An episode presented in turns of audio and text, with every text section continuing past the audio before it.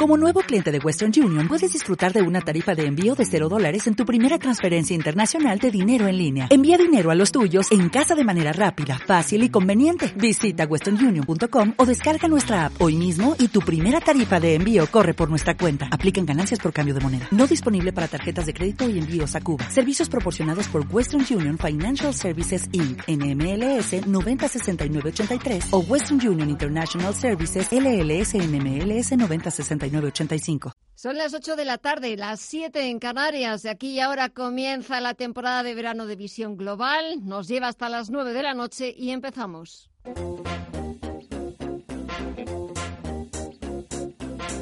En Radio Intereconomía, Visión Global, con Gema González.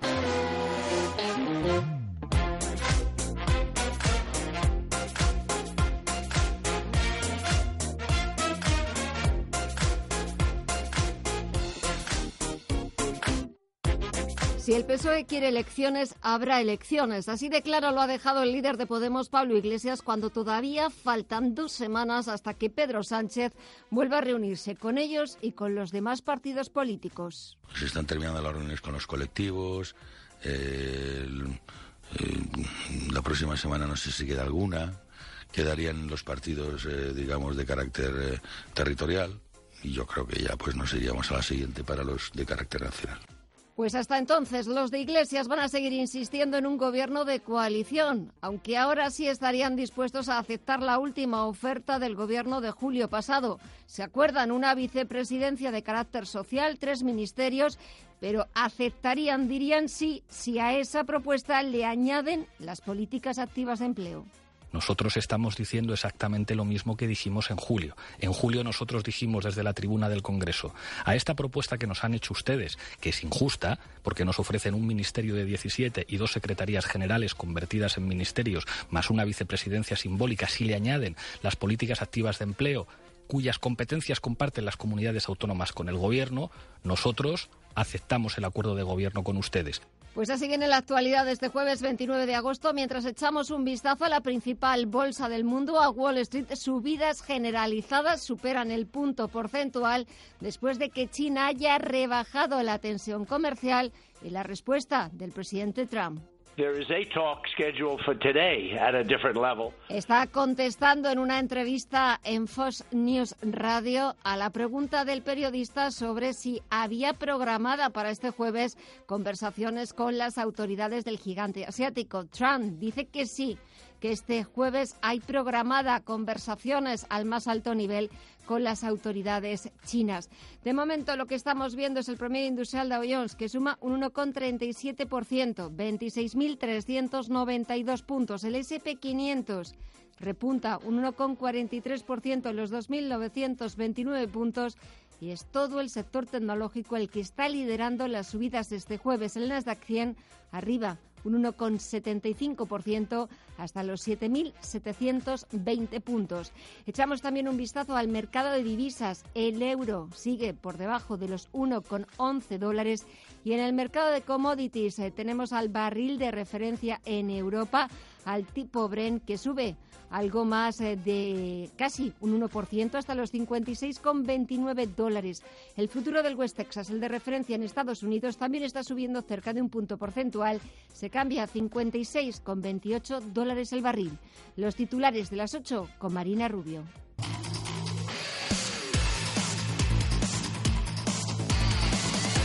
Pedro Sánchez ultima un documento de 300 propuestas para negociar la investidura. Durante eh, estas semanas del mes de agosto lo que hemos hecho ha sido eh, abrir un proceso de diálogo con esas asociaciones. Vamos a trabajar este fin de semana en ultimar ya la propuesta de más de 300 medidas que vamos a presentar a los distintos grupos parlamentarios. Tengo que decirles que estoy esperanzado porque la propuesta va a ser una propuesta progresista, ambiciosa, reformista, transformadora, modernizadora de nuestro país. El plan de Sánchez es convencer a Podemos con esas 300 propuestas para que den luz verde a un ejecutivo en solitario. Si la negociación no va bien, el PSOE pretende apurar los plazos hasta el 23 de septiembre, la fecha límite para que haya gobierno y elevar la presión sobre los de Iglesias para que acaben claudicando. Desde luego el Gobierno de España y el Partido Socialista está trabajando en ello. Me gustaría que también el resto de fuerzas políticas hicieran lo mismo y a ello les convoco a que a partir de la próxima semana antepongamos los intereses generales, los intereses de España, a los intereses de cada uno de los partidos políticos. Creo que merece la pena. Como último recurso, Sánchez no descarta ir a elecciones el 10 de noviembre. Desde Esquerra Republicana, Gabriel Rufián anima a llegar a un acuerdo. Yo creo que ha pasado un mes y están con los mismos discursos eh, y el horno no está para, para bollos. La gente cada día que pasa está más cansada. Creo que conviene que los políticos hagamos eh, política y que dejemos de hablar de las causas de nuestros desacuerdos y empecemos a hacer nuestro trabajo. Y pleno extraordinario en el Congreso de los Diputados esta tarde para que la vicepresidenta en funciones, Carmen Calvo, informara sobre la gestión del Ejecutivo en la crisis del Open Arms. Entre los eh, varios anuncios que ha hecho y en esa defensa de la gestión del Ejecutivo, Carmen Calvo ha asegurado que el buque nunca pidió venir a Puerto Español. Nunca, en ningún momento. Es más, ha sido el Gobierno quien ha ofrecido los puertos españoles cuando ha pedido ayuda para que pudiera venir y para que este Gobierno, de manera coherente, diera la misma respuesta siempre, como así ha sido siempre, a una crisis de las que este país, desde luego, nunca, a través de la irresponsabilidad de este Gobierno, se pudiera sentir avergonzado. Por su parte, desde el Partido Popular, su nueva portavoz, Cayetán Álvarez de Toledo, le ha recriminado la utilización de los inmigrantes para ganar votos. El sanchismo y el salvinismo son las dos caras de la misma moneda. Utilizan a los inmigrantes para ganar votos. Uno pesca en el océano del sentimentalismo irresponsable. El otro grupo, los salvinistas, cazan también en la selva de la xenofobia y el odio al diferente. No distinguen entre la necesaria defensa de las fronteras legales y la construcción de abyectas fronteras identitarias entre ciudadanos. Para Inés Arrimadas de Ciudadanos, rescatar a las personas del mar no está en entredicho. Acusa al Gobierno de no tener política migratoria y le pide luchar contra las mafias. Y nosotros lo que queremos es que usted lance un mensaje de que este Gobierno va a controlar las fronteras, va a luchar contra la inmigración ilegal y va a liderar la respuesta europea a la lucha contra las mafias que trafican contra las personas.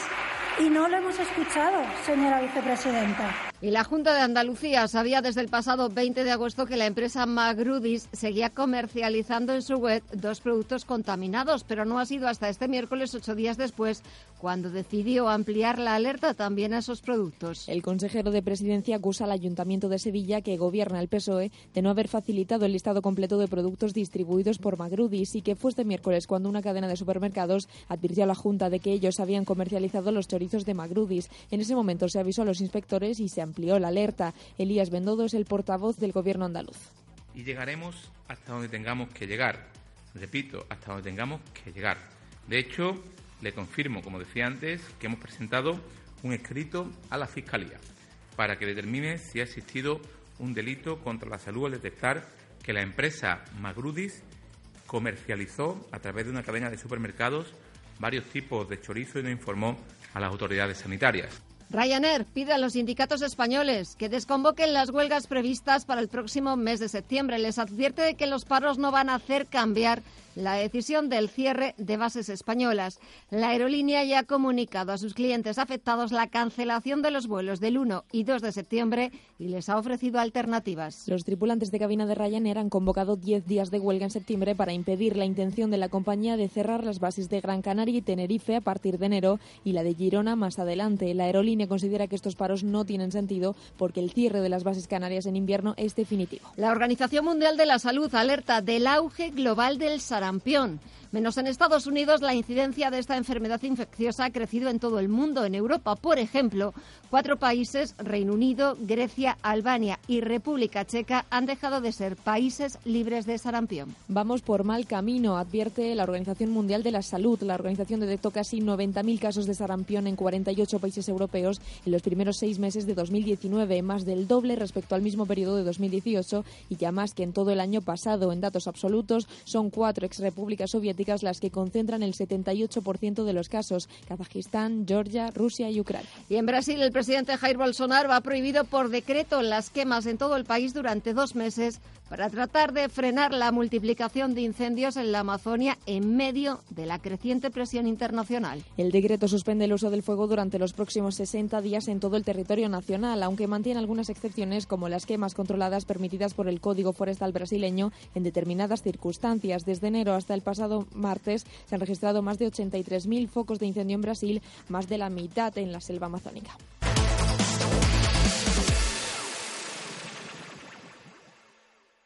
Perdone, ¿me vigila la toalla mientras me doy un chapuzón? Claro, sin problema. Diez minutos custodiando la toalla a 37 grados, viendo cómo tú te refrescas y yo sudo haciendo de guardia de seguridad serán 7 euros. Si esto no va contigo, ¿por qué tu cuenta te cobra por custodiar tus inversiones? Con la cuenta bolsa sin custodia de Selfbank, invierte cuando quieras y olvídate de la comisión de custodia. Selfbank, hazlo a tu manera.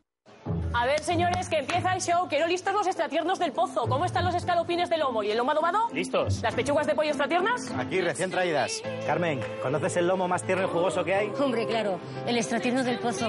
Que nunca falten en tu casa las cosas tiernas, ni las extratiernas. El pozo. Carlin, líderes en papelería por precio y por servicio, siempre cerca de ti, con más de 500 puntos de venta a tu disposición. Visita nuestra nueva web carlin.es y compra directamente. Información internacional. Información internacional que nos lleva un día más al Reino Unido. Allí continúan las reacciones al cierre del Parlamento británico, protestas en las calles, también entre los partidos de la oposición. Pero lo cierto es que la oposición apenas va a tener una semana para coordinar una respuesta a la medida del primer ministro.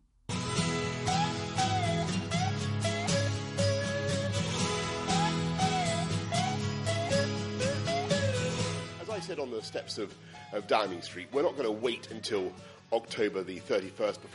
El movimiento del primer ministro británico Boris Johnson de cerrar el Parlamento durante cinco semanas ha dejado casi sin oportunidades a los diputados que pretenden tratar de frenar un Brexit sin acuerdo para Reino Unido. Sin embargo, aún les quedan algunas opciones. La fecha prevista para el abandono de la Unión Europea es el 31 de octubre. Antes de ese día, los diputados tienen 15 sesiones para intentar parar los pies del Gobierno. Durante esos días, la oposición, que espera contar con algunos conservadores críticos con Johnson, tiene dos opciones. La primera es presentar una moción de censura contra el primer ministro y la segunda, intentar poner sobre la mesa una ley que impida la salida desordenada. Esta segunda opción es la más difícil por la suspensión de las cámaras durante tanto tiempo. Lo que está claro es que la decisión de Johnson no va a apagar la llama de la batalla en el Parlamento y en la política británica en general. De hecho, ha provocado una crisis en Reino Unido. Ayer escuchábamos al líder laborista decir que cerrar las puertas del Parlamento era inaceptable. Hoy ha asegurado que a partir del martes tratará de detener políticamente al primer ministro y ha reconocido que cualquier intento pasa por adoptar medidas rápidamente. Corbyn no ha confirmado si promoverá una moción de censura. Y hablemos de esta primera opción con la que cuenta la oposición de Johnson. Una vez que la Cámara de los Comunes retome su actividad, el líder de los opositores, Jeremy Corbyn, puede presentar la moción de censura contra el primer ministro. Para que la moción saliera adelante, debería contar con el voto a favor de algunos diputados conservadores contrarios a Johnson. Dominic Griff, conservador pero contrario al Brexit duro, podría ser uno de ellos. Y es que la decisión de Johnson ha aumentado las posibilidades de que este supuesto ocurra. Si la moción de censura llega a la orilla, podría haber un gobierno liderado por Corbyn o unas nuevas elecciones. Vamos con la segunda de las opciones de respuesta de los diputados, forzar que se tramite una ley que obligue al Gobierno a solicitar a la Unión Europea una prórroga del Brexit para después del 31 de octubre. Esta vía es muy compleja porque precisa de la colaboración del presidente de la Cámara de los Comunes, John Bercow. Él, por su parte, ha insinuado que podría estar dispuesto a facilitarla. De momento, lo único que sabemos es que Johnson tiene marcado el 17 de octubre en su calendario para firmar un nuevo acuerdo con la Unión Europea que elimine la cláusula sobre Irlanda del Norte. Si el acuerdo llega a buen puerto, habría tiempo para someterlo a votación en el Parlamento antes del 31 de octubre. Si no, los diputados tendrán dos semanas para intentar frenar el Brexit desordenado.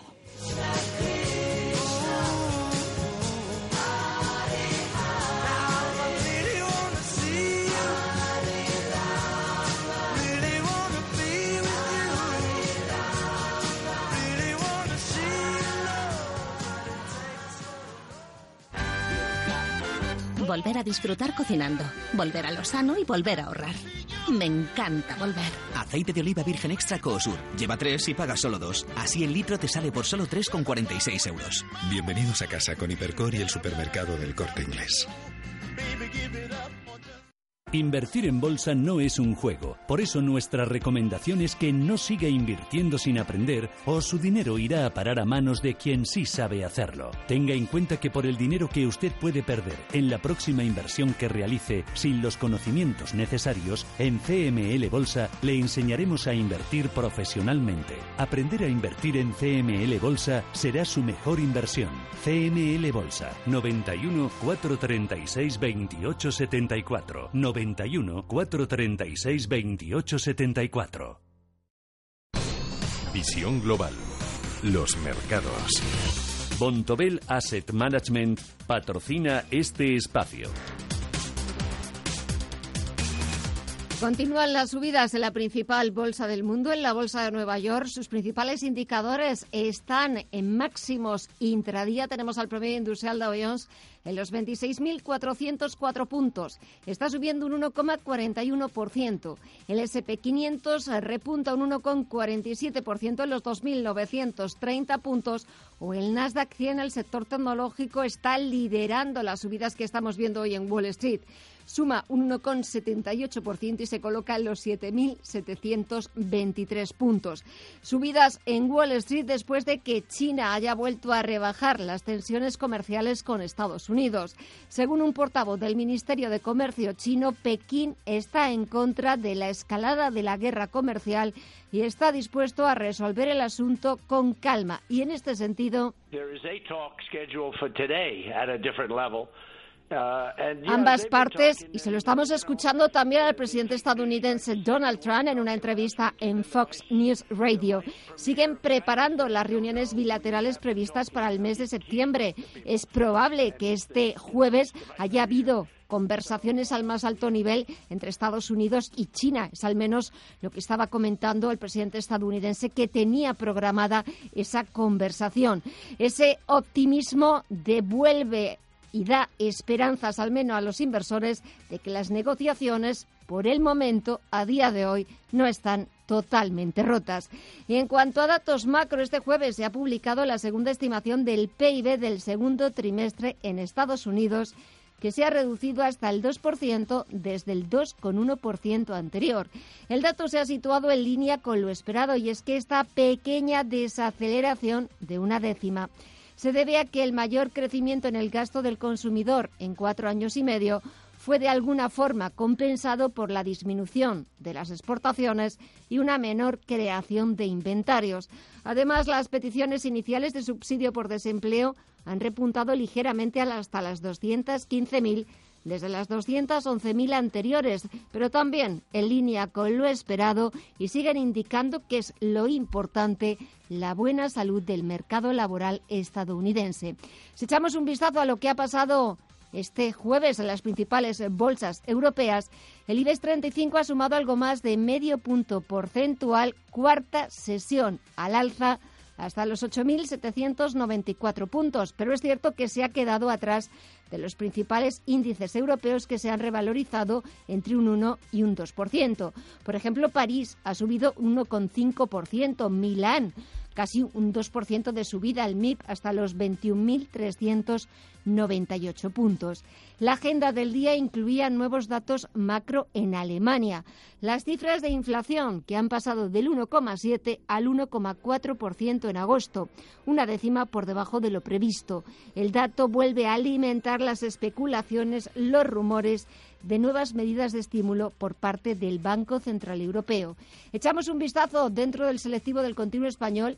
Las mayores subidas se las ha notado Indra, del 3,97%, seguida muy de cerca de ArcelorMittal, que suma un 3,94%, o Acerinos, que sube un 2,59%.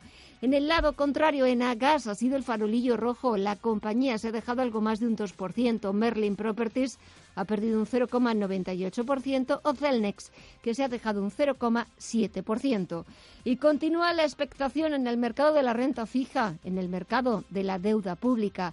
Los mínimos históricos de los intereses de los bonos en Estados Unidos y también en Alemania reflejan no solo las expectativas de nuevas rebajas de tipos en Europa y en Estados Unidos, sino que también deja patente la magnitud de las alertas de recesión que planean sobre los mercados. El interés del Bund alemán repite cerca del menos 0,70%. En Italia vuelve a bajar del 1% y aquí en España el interés del bono a 10 años repunta ligeramente hasta el 0,10%. En el mercado de divisas, la libra continúa con las caídas de ayer, pierde el nivel de los 1,22 dólares, mientras que el euro sigue débil en su cruce con el billete verde y se aleja de los 1,11 dólares. Echamos también un vistazo al mercado de commodities. Tenemos a la onza de oro por encima de los 1.527 dólares y subidas generalizadas en el precio del crudo. El de referencia en Estados Unidos, el tipo Bren, suma un 0,88% en los 56,27 dólares. El futuro del del, del, de referencia en Europa, del barril de Bren, también está subiendo un 0,13% en los 60,57 dólares el barril. Bontobel Asset Management ha patrocinado este espacio. Bontobel Asset Management. Calidad suiza con el objetivo de obtener rendimientos superiores a largo plazo. En Bontobel Asset Management siempre estamos a la vanguardia de las inversiones activas en bonos y acciones. Para más información, entre en nuestra página web bontobel.com barra am. Bontobel Asset Management, su especialista global en fondos de inversión.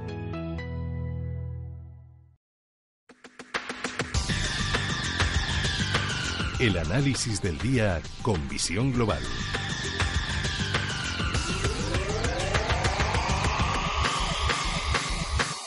Y el primer análisis lo hacemos con Luis Benguerel de Anatea Gestión. Luis, muy buenas tardes. Hola, buenas tardes. La verdad es que no sé por dónde empezar, no sé por qué tema empezar o por qué mercado empezar, porque es más de lo mismo que la semana pasada. Sí, correcto. Bueno, hemos, aún y así hemos tenido movida ¿eh? durante la semana. Sí, sí, pero Eh, movida. Sí, sí, o sea, hemos tenido. No un mes de agosto- ¿eh? No, no, hemos tenido un mes de agosto que los que trabajábamos no, no, no hemos tenido demasiado tiempo a aburrirnos. Pero como bien comentas, eh, es más de lo mismo. Ahora lo que me estaba fijando es que aún y así, eh, hoy estamos a 29, mañana es el último día de mercado en el mes de agosto. Y en el caso del SP está a un 0,80 de ponerse plano en lo que va de mes y el Dow a un 0,70. O sea que hemos tenido movida, pero si quieren pueden incluso llegar a cerrar el mes en positivo. Más mal está el FTSE que baja un 5% en lo que va de mes y el DAX un 3,38 y el IBEX aún se ha comportado bastante bien, un 2,70 abajo. Es que Europa siempre hemos ido a otro, a otro nivel, a otro ritmo de velocidad distinto a Estados Unidos. Sí, correcto. Y además, bueno, como, como, pues, como bien comentabas, eh, es más de lo mismo. Tenemos, eh, después de tres años, parece que se va acercando la fecha clave en el tema del Brexit eh, y el ejemplo tenemos, pues bueno, este mes ha sido ha sido duro para el FTSE, que ha bajado más de un 5%. Y también para la libra. Y, y exacto, y también para la libra cuando se está hablando de paridad tanto con el euro como con, con el dólar. Por lo tanto, eh, bueno, creo que se les va a poner en el corto plazo curvas importantes y después de tres años perdidos vamos a ver cómo termina todo. Eh, ahora había alguien en Europa que ya estaba pidiendo a ver si se podía alargar o, llegar a algún tipo de acuerdo, pero bueno, esto de correr a última hora con solo un mes, no sé qué, no sé realmente qué, qué se puede obtener. A veces también, o en ocasiones, o la experiencia nos dice que esas prisas de última hora nunca, nunca son buenas o nunca llegan a, a buen puerto. Veremos qué pasa. Eh, en Inglaterra vienen curvas, pero parece que en Italia vuelve a haber gobierno con Giuseppe Conte a la cabeza. Sí, lo comentábamos un poco que parecía una maniobra, Sí. incluso hablábamos de un gobierno más tecnócrata, que al final no ha sido así, ha habido un cambio de gobierno y bueno, bueno, vuelven a estar ahí y bueno, me parece que en Italia están más acostumbrados que nosotros a este tipo de movimientos y no les sorprende ni es nada nuevo. Y mientras tanto pues el mercado de deuda italiano está en mínimos otra vez y entran, bueno, ya hace meses o años que estamos en una zona en el tema de la deuda pues desconocida, yo creo, en todo el sector de la renta fija.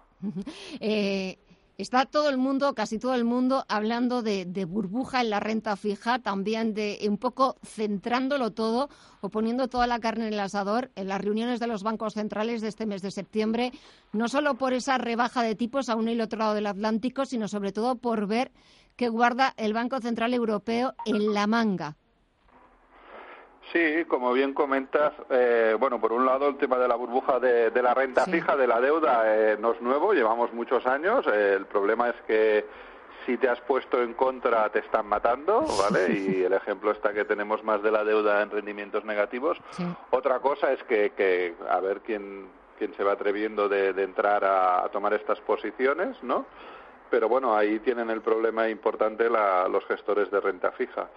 Eh, en, cuanto al, Banco Central Europeo, pues bueno, eh, es un poco como la Fed, están con la política de bajada de tipos, con los mercados cerca de máximos históricos muchos de ellos y, con la economía que bueno que de momento no no ha reflejado. Es por prudencia según dice la Fed y o algo sabrán ellos que nosotros no sabemos o realmente me sorprende el, ir tan adelantados como hemos ido comentando. Y ellos saben lo que nosotros todavía no sabemos o podemos intuir que habrá recesión económica. Bien, se viene hablando desde hace tiempo que es muy posible. Hay que tener conciencia de que llevamos muchos años de, de, de buena economía y sin recesión y por lo tanto, pues en cualquier momento puede venir el parón. Eh, de momento yo creo que para mi punto de vista están actuando precipitadamente, pero, pero bueno, veremos si, si están en, el punto equivocado o están en el punto correcto. Fíjate que hablabas, eh, Luis, eh, de que ha sido un mes de agosto bastante movidito, no, no nos ha dado para aburrirnos. Y estaba yo antes leyendo en un artículo que, por ejemplo, en las últimas semanas en el buscador de Google, ¿sabes qué palabra ha sido la más buscada? No. El Dow Jones. el índice Dow Jones.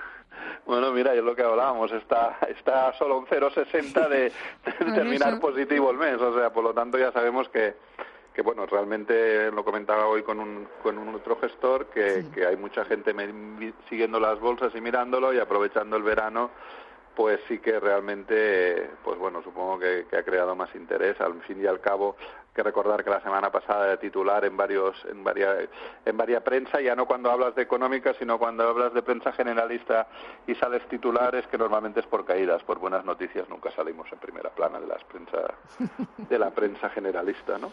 Y ya una recomendación, un consejo, porque la semana que viene ya empezamos último trimestre del año y hay que empezarlo con fuerza, con ganas. Venga. Bueno, por un lado hay que recordar que tenemos Argentina, que no lo hemos hablado. ¿vale? Así, Argentina, tenemos que, tratarlo eh, en profundidad, si te parece, la próxima semana, porque me parece un tema, es verdad, que no se está hablando estos días, pero que vuelve a ser preocupante. Sí, porque ahora estaba observando y tenemos el bono argentino que vence en octubre del 2020 con rendimientos del 130%, por lo tanto ya están hablando de nuevo de default y esto no es nuevo, yo creo que desde estoy en mercados, desde la primera crisis en Argentina fue 97-98 y cada X años hay una, ¿no? Y por el otro lado, pues recordar que el mes de septiembre normalmente llegan casi todos los gestores de vacaciones, ¿vale? Eh, vuelve a haber el volumen, que no hemos vivido en, en, este mes de agosto, vuelve a haber volumen y normalmente, por estadística, los meses de septiembre no son excesivamente buenos. La gente viene un poco acalorada y no, tiene, no, no, tienden a ser de excesivamente buenos. Por lo tanto, bueno, vamos a tener prudencia. Sí que es cierto que, que por el otro lado nuestro amigo Trump eh, su objetivo siempre ha sido mercados altistas y por lo tanto, pues bueno, no. no y de momento lo, está consiguiendo. Por eso digo que, por lo tanto, sí que hemos tenido volatilidad intradía, pero si, si mañana suben un 1% en el caso de los índices americanos del Dow y del SP, ya estamos eh, en el mes en positivo. Exacto, ya estamos en positivo. Luis Benguerel de Anatea Gestión, un placer como siempre, aunque sea hablar de los mismos temas, pero los volvemos a tratar, porque es de lo que, de lo que se trata. Gracias como siempre por el análisis, que pases un buen fin de semana y hasta la próxima. Un saludo. Hasta la próxima. What?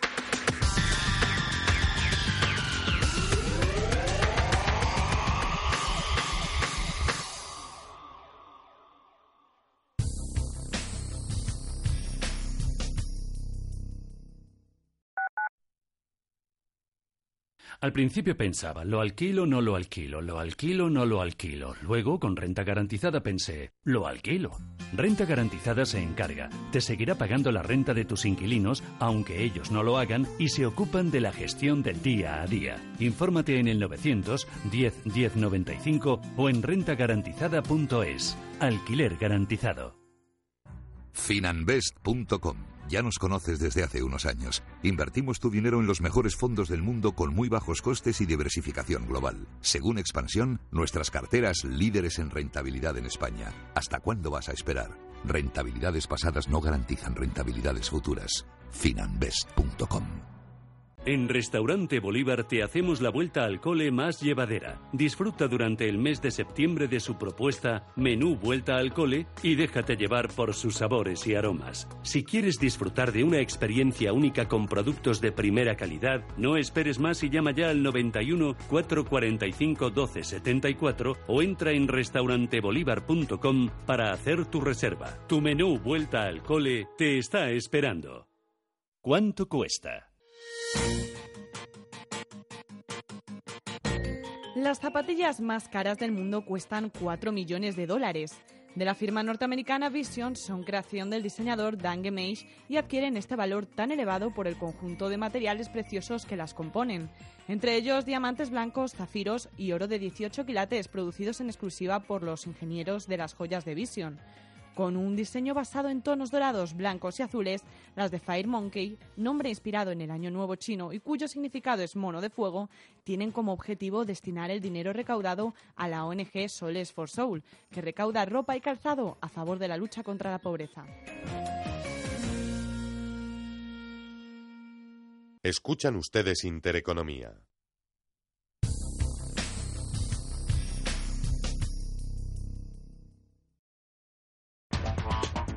En Visión Global, la tertulia de los negocios.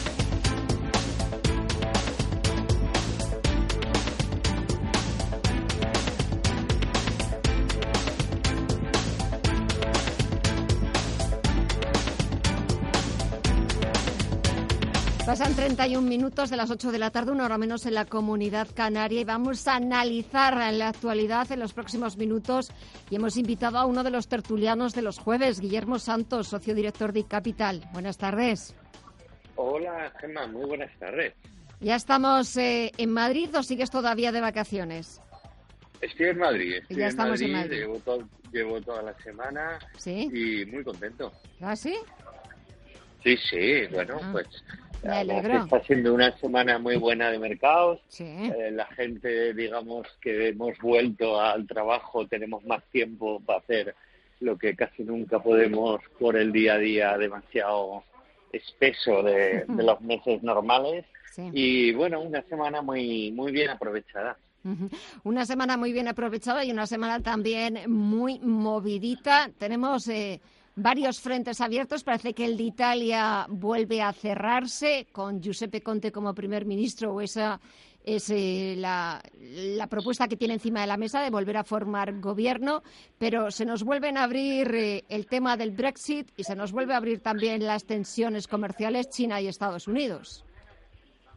Sí, bueno, eh, como casi siempre, ¿no? Pues nada es muy bueno, hay cosas poquito regulares, hay cosas claramente favorables quizá eh, si se confirman y hay cosas muy negativas, ¿no? Siempre hay un poquito de todo en, la evolución de, de los datos eh, de mercado, ¿no?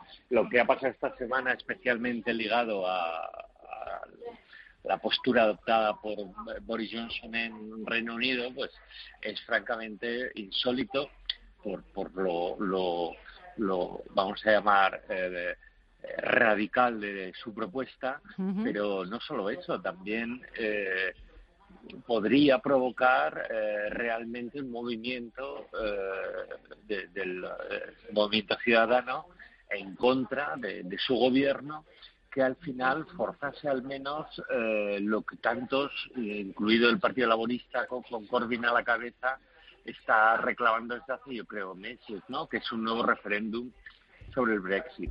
Eh, para mí ese es el principal foco de tensión, si bien eh, su cuantificación, por mucho que se dé de vueltas, eh, es complejísima, tanto para la Unión Europea como para el propio Reino Unido. Y luego el tema que comentabas de la guerra comercial, pues las idas y venidas, y un dato bueno del ministro chino, bien, que parece que las cosas podrían avanzar, pero ya digo, idas y venidas, ¿no? Y quizás eh, vamos a ver eh, lo mejor en algunos datos de algunas compañías eh, que, vemos que están avanzando bastante bien e incluso en algún dato macro, me refiero sobre todo a compañías tecnológicas y también algún dato macro ligado a, mm, pues especialmente al consumo en Estados Unidos, venta de casas y demás, que demuestran que la recesión, sinceramente, pues está, como mínimo, no está para nada cerca. Eh, aquí en Europa, sin embargo, los datos macro que vamos conociendo no son demasiado optimistas, sobre todo en Alemania. Eh, sí, Alemania, pues lo de siempre, ¿no? Es el motor de Europa y efectivamente eh, Pues el motor no anda muy allá, ¿eh? No, no anda muy allá. pero en fin, digamos que Alemania es el país que se puede permitir hoy en día más cosas a efectos de eh, eh, inyecciones, de, inversión en la economía real, eh, porque tiene superávit, superávit comercial, por supuesto, pero también tiene un superávit presupuestario, ¿no? Con lo que no creo que Alemania deje que, digamos, la inercia negativa de un posible nuevo trimestre recesivo le meta en un pesimismo que podría llevarle, al fin y al cabo, a, pues a un periodo realmente malo, ¿no? No olvidemos que Alemania sigue todavía en pleno empleo, ¿no? Entonces, yo creo que entre esas posibles eh, paquetes de inversión y luego, por otro lado, tampoco hay que dejar pasar, ¿no? Que Europa eh, está saliendo del hoyo. El tema de Italia eh, parece que se va a normalizar, el gobierno eh, va a ser nombrado, se van a evitar elecciones, la renta fija, la, perdón, la deuda pública europea, aunque hay una montaña que nos rodea, pero está a tipos muy baratos que permite su mantenimiento por parte de los estados. En fin, que no todo es malo, ya digo, y que no creo que eh, el entorno actual, por muy nocivo que a veces pueda parecer, eh, no sirve, ya digo, en los próximos trimestres a una recesión, incluido en ello Alemania, que probablemente veremos una segunda parte de 2019 muchísimo mejor en cuanto a crecimiento de su economía. Y en septiembre parece que va a ser el mes por excelencia de los bancos centrales a uno y otro lado del Atlántico. En Estados Unidos, posible nueva rebaja de tipos de interés. Aquí en Europa, quizás también. Eh, sería como el último movimiento de Mario Draghi antes de irse, pero quizás más importante que esa posible rebaja es eh, todo lo que pueda guardarse el Banco Central Europeo en la manga y que lo ponga encima de la mesa, ¿no? Sí, es que eh, cuando piensas, Gemma, en, qué puede hacer el Banco Central Europeo y lo analizas... ¿Qué puede hacer que no haya hecho ya? Claro, claro, no puede hacer muchas cosas nuevas, ¿no? ¿Podría retomar la política de recompra de bonos en mercado? Podría, mm, pero yo creo que no es necesario y no llevaría tampoco a nada especial. Tú fíjate cómo están las tires de los bonos como para que el Banco Central compre y las eche todavía más abajo, ¿no? Pues yo creo que no. ¿Podría bajar la facilidad de depósito en el menos 0,4 que los bancos tienen que pagar por depositar su dinero ahí? Pues hombre, que sería otro rejón de castigo para el sector financiero bancario en este caso y no lo sé, no lo acabo de ver. Eh, ¿Podría meter los tipos más en negativo? Mira, el, tipo de intervención suizo está en la actualidad al menos 0,75. El tipo de intervención del Banco Central Europeo está al 0%. ¿Podría bajarlo? Yo creo que sí que podría bajarlo, porque no es descabellado. Eh, vemos que en otras zonas, como es este caso, en este caso Suiza, lo tiene por debajo de cero y lo tiene también Japón desde hace tiempo. Eh, yo creo que las medidas podrían ir por ahí, más allá de confirmar las inyecciones, eh, las famosas operaciones de largo plazo de financiación a la banca y, poco más. ¿no? La Reserva Federal sí que se espera más. De hecho, el mercado, los últimos datos que yo miraba hace un momento, descuenta más bien una bajada del 0,50 creo que el mercado se va a ver defraudado, porque no creo que la Reserva Federal baje tipos y, como mucho bajaría a 0,25. Por esto, eh, para mí, uno de los riesgos que los inversores están, se pueden eh, ahora mismo eh, enfrentar y de los más peligrosos es sobreestimar esa capacidad de los bancos centrales para reimpulsar crecimiento y para dar un soplo favorable a los mercados.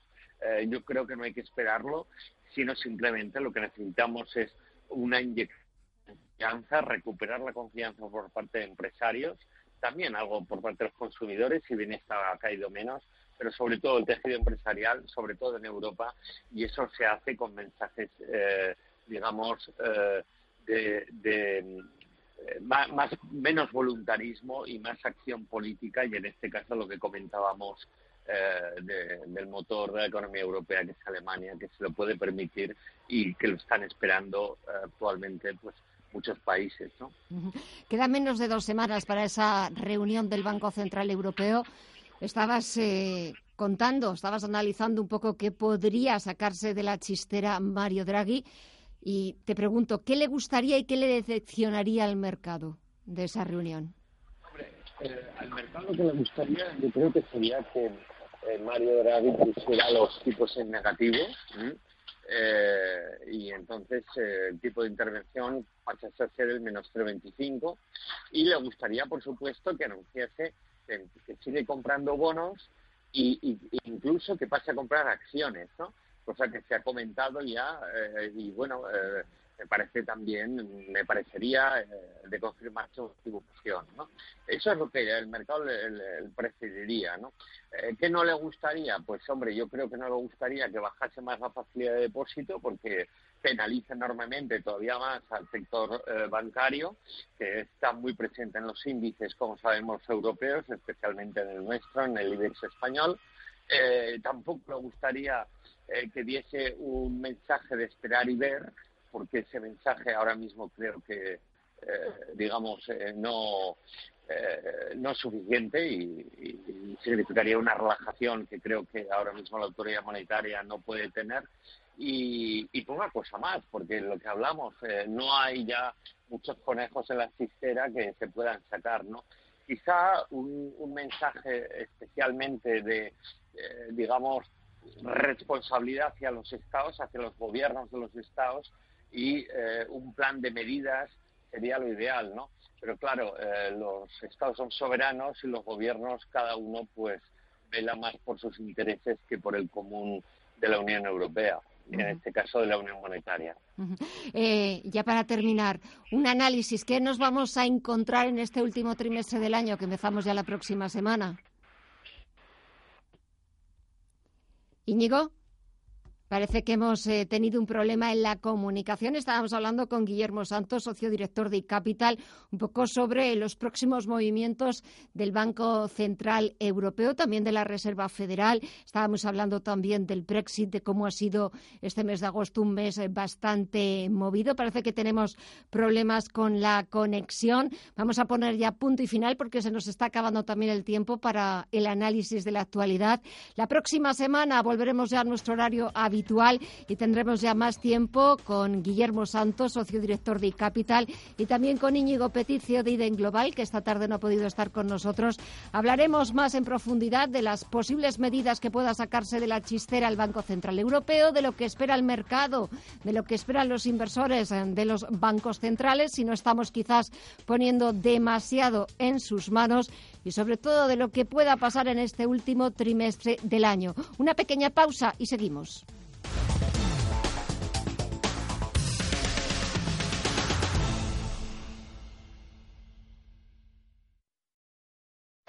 Le pasa la pelota al delantero, el lateral se interpone y corta la jugada. Cambia de rumbo el partido. El estadio se viene arriba con el contraataque. ¡Y gol! La Liga Santander está llena de sorpresas, pero con tu hipoteca tipo fijo Santander no te llevarás ninguna. O bueno, una. Porque ahora al contratarla podrás conseguir una Samsung Smart TV de 55 pulgadas con la app La Liga Sport TV instalada para que puedas vivir la emoción del fútbol a lo grande. Promoción válida hasta el 31 de diciembre de 2019, limitada a 6.000 unidades. Consulta condiciones en tu oficina Santander o en bancosantander.es. Carlin, líderes en papelería por precio y por servicio, siempre cerca de ti, con más de 500 puntos de venta a tu disposición. Visita nuestra nueva web carlin.es y compra directamente.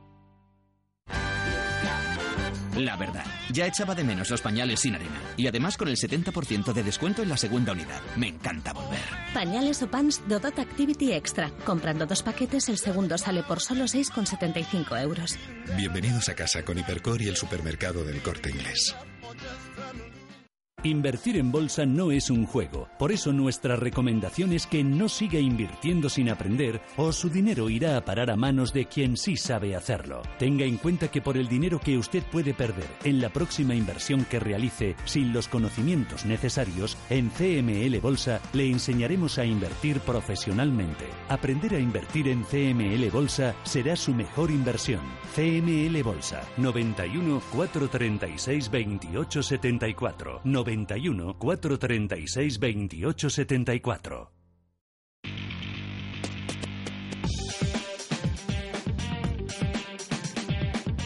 Información internacional. Comenzamos el repaso a la prensa europea con los diarios británicos en los que difícilmente se puede evitar el tema del Brexit. Después del sí de la reina Isabel II este miércoles a la petición de Boris Johnson de cerrar el Parlamento. Empezamos con The Guardian y las consecuencias de la decisión del primer ministro. El diario abre con las declaraciones del líder del Partido Laborista, Jeremy Corbyn. Ha dicho que intentará detener políticamente la prorrogación del Parlamento a través de la legislación. Corbyn asegura que actuarán rápidamente para evitar que Johnson fuerce la suspensión. The Times abre su portada con información sobre uno de los objetivos de las protestas de esta semana organizadas por ciudadanos británicos contrarios a la salida de la Unión Europea sin acuerdo, después de conocer la decisión de Johnson. Ese objetivo es la casa de Resmog, miembro del Parlamento del Partido Conservador. La policía de Avon y Somerset ha sido alertada después de que la dirección de Resmog apareciera en redes sociales. Cambiamos radicalmente de tema para echar un vistazo a la portada digital de Financial Times, donde Argentina es protagonista, y es que Hernán Lacunza, su ministro de Hacienda, ha pedido al Fondo Monetario Internacional y a todos sus acreedores institucionales un aplazamiento en el repago de su deuda tanto en pesos como en dólares por dificultades de liquidez. Y vamos ahora con los diarios franceses y empezamos con un supuesto caso de corrupción bajo mandato del expresidente Nicolas Sarkozy. Así es, Le Monde encabeza su portada con una información sobre el exsecretario general del Elíseo, Claude Joan, que ha sido llamado junto con otros cinco antiguos colaboradores de Sarkozy para ser juzgados en el Tribunal Correccional por un supuesto fraude en la contratación de empresas para realizar sondeos. En Le Figaro, el protagonista es el ministro de Educación francés, Jean-Michel Blanquer. El diario asegura que a medida que se acerca el nuevo curso escolar, su popularidad se desmorona. Según un estudio que recoge el periódico, la mayoría de los franceses cree que una huelga de maestros en septiembre por su situación laboral estaría más que justificada. Echamos ahora un vistazo a los diarios alemanes que vienen con información económica. En Handelsblatt abren con una pieza sobre el dilema de los bancos con la penalización. El diario sostiene que cuando los bancos imponen multas a sus inversores, lo hacen temiendo sus reacciones. Según la encuesta en la que se basa la pieza, cada segundo un cliente dejaría su banco si recibiese una penalización. Y para terminar, ojeamos la primera del Frankfurter Alemania Zeitung, que se pregunta si el Banco Central estará haciendo suficientes compras de divisas para evitar las tasas de interés bajas. Y nos vamos al otro lado del Atlántico y vamos a echar enseguida un vistazo a las portadas de los diarios en Estados Unidos. En The New York Times continúan las reacciones a la estrategia del, del primer ministro británico Boris Johnson. Furia y dimisiones en el Reino Unido es el titular de la información que se acompaña de una fotografía de cientos de personas protestando contra la suspensión del Parlamento. Según cuenta de Washington Post, los aliados del primer ministro británico renuncian en medio de la indignación por la suspensión del Parlamento. Otra información que lleva en portada el diario sobre la agencia EPA que relajará las normas sobre el metano, un gas de efecto invernadero clave. La propuesta revertiría los estándares de la época Obama que requieren que las operaciones de petróleo y gas instalen controles para frenar la liberación de metano. Varias compañías de combustibles fósiles ya se han opuesto a la reversión. Y en clave más económica leemos en The Wall Street Journal que los planes de salida a bolsa de Aramco podrían pasar por dividir la OPV más grande del mundo en dos etapas. La primera saldría en la Bolsa de Valores saudita a finales de este año, a la que seguiría una oferta internacional en 2020 o 2021. También nos cuenta el diario cómo el imperio de envíos de Amazon está desafiando a UPS y FedEx. La reciente ruptura de Amazon con su socio de envío FedEx ilustra cuán lejos ha llegado el gigante del comercio electrónico a crear su propia red de entrega. Y unas líneas más abajo vemos el mismo asunto sobre el metano que lleva The Washington Post. La administración Trump, leemos en The Wall Street Journal, se está moviendo para borrar las reglas de la era Obama sobre las emisiones de metano del negocio de petróleo y gas, diciendo que el gobierno federal sobrepasó su autoridad cuando estableció límites sobre lo que los científicos dicen que es un contribuyente significativo al cambio climático. Y por último, las principales cadenas de televisión estadounidenses siguen minuto a minuto la evolución del huracán Dorian que podría afectar a Florida como categoría 4. Los efectos se sentirán desde el sábado y podrían ser uno de los más fuertes en entrar por la zona central de Florida en los últimos 30 años.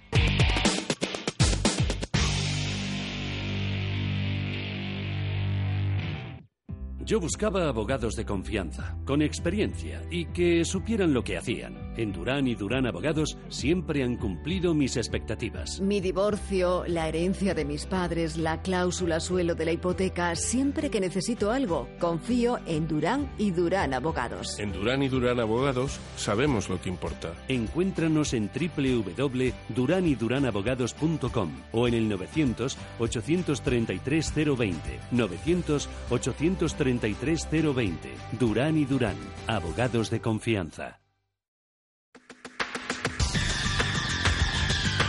El análisis del día con visión global.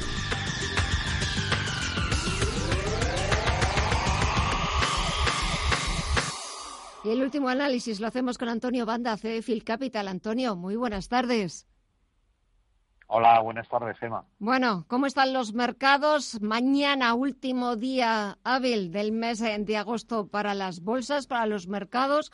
¿Cómo les está yendo a unos y a otros? Bueno, yo creo que hemos pasado un mes, pues francamente, de vacaciones, ¿no? Con estos movimientos iniciales de gran preocupación, luego los mercados volviendo por donde tenían que volver y acabamos el, el mes, pues prácticamente los mercados americanos a un 3% de, del máximo casi del año y los europeos un poco más flojos porque aquí eh, parece ser que el problema siguen siendo los ingleses, ¿no? Y, esa posibilidad de un Brexit duro. Es decir, seguimos eh, eh, o, finalizamos un mes en el que de nuevo la geopolítica ha sido la protagonista más que la economía.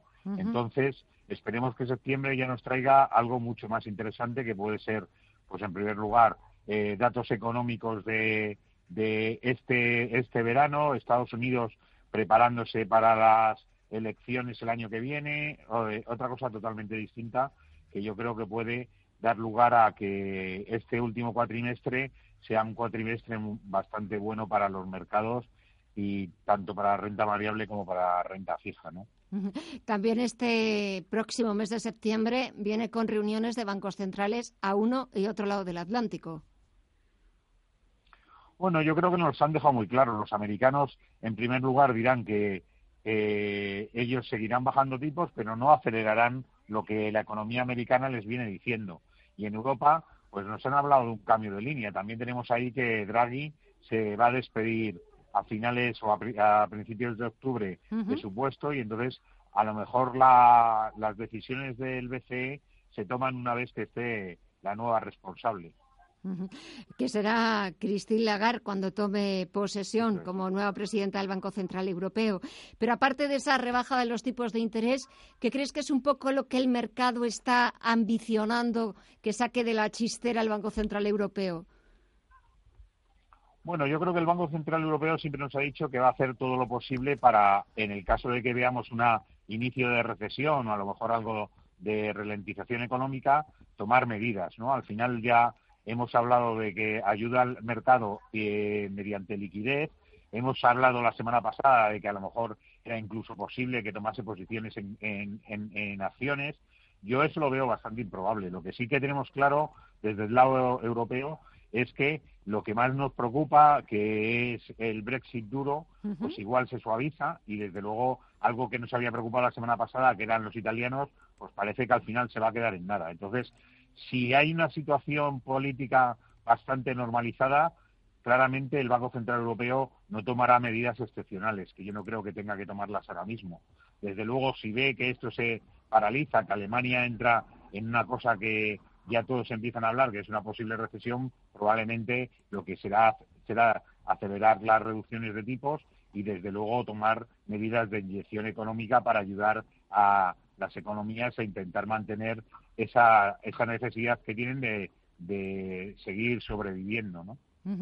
Y para terminar el análisis, un poco de cara a ese último cuatrimestre, recomendación, consejo, porque es cierto que, bueno, pues ya estamos terminando el mes de agosto, ha sido un mes de agosto también distinto, movidito en los últimos días, en las últimas sesiones, pero ahora hay que volver con ganas al mes de septiembre y con qué nos podemos enfrentar.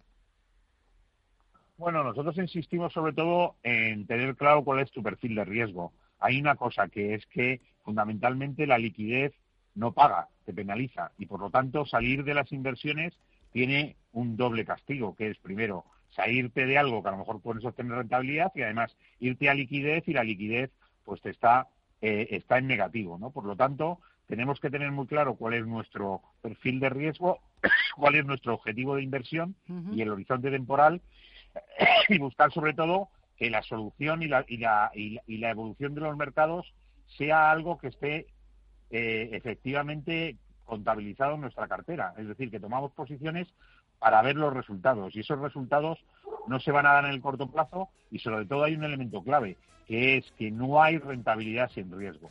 Por lo tanto, es imposible, y si lo vemos en lo que llevamos de año, vemos que las bolsas tienen rentabilidades positivas, que los bonos tienen rentabilidades positivas y por lo tanto los activos están en positivo. Hay que pensar que nuestra visión a un año va a ser que nos vamos a olvidar probablemente del Brexit, que nos vamos a olvidar de todos los ruidos geopolíticos y que tendremos una economía que probablemente haya entrado en un impulso fuerte y nos dé unos resultados que desde luego es una inversión en renta variable o en bonos va a ser mucho más rentable, desde luego, que mantener la liquidez y tener miedo al mercado. Pues nos quedamos con ese consejo, con esa recomendación y esa visión del mercado de Antonio Banda, CEO de Phil Capital. Gracias, que pases una buena tarde, un buen fin de semana y hasta la semana que viene. Un saludo. Muchas gracias, hasta la semana que viene. Y antes de despedir, un último vistazo a lo que está sucediendo en la principal bolsa del mundo. Volvemos a tomar el pulso al mercado más importante, a la bolsa norteamericana. Continúan las subidas después de que se haya rebajado el tono entre Estados Unidos y China. Hemos escuchado al presidente estadounidense anunciar que este jueves había programada una conversación, una llamada entre al más alto nivel entre Washington y Pekín. Eh, China quiere volver a la mesa de negociaciones, quiere volver a hablar del asunto con más calma, sin eh, tensiones arancelarias, imposición de aranceles de uno y de otro lado y eso estamos viendo cómo los inversores eh, vuelven a tener esperanzas de que las conversaciones no están totalmente rotas y es lo que estamos viendo y en la bolsa americana esas subidas y cómo se están imponiendo las compras. El promedio industrial Dow Jones suma un 1,3%, 26.377 puntos. El SP500 suma también un 1,33% en los 2.926 puntos y el sector tecnológico es el que está liderando las subidas que estamos viendo este jueves en Wall Street. El Nasdaq 100 sube un 1,54% hasta los 7.704 puntos. En el mercado de divisas, el euro sigue por debajo de los 1,11 dólares. Le está costando volver a recuperar ese nivel y en el mercado de commodities estamos viendo una apreciación del crudo. Sube el West Texas un 1,65% y también está subiendo el Bren algo más de un punto porcentual. Así dejamos los mercados con subidas generalizadas. Veremos mañana cómo despiertan, pero ya se lo contaremos mañana viernes. Gracias y hasta mañana.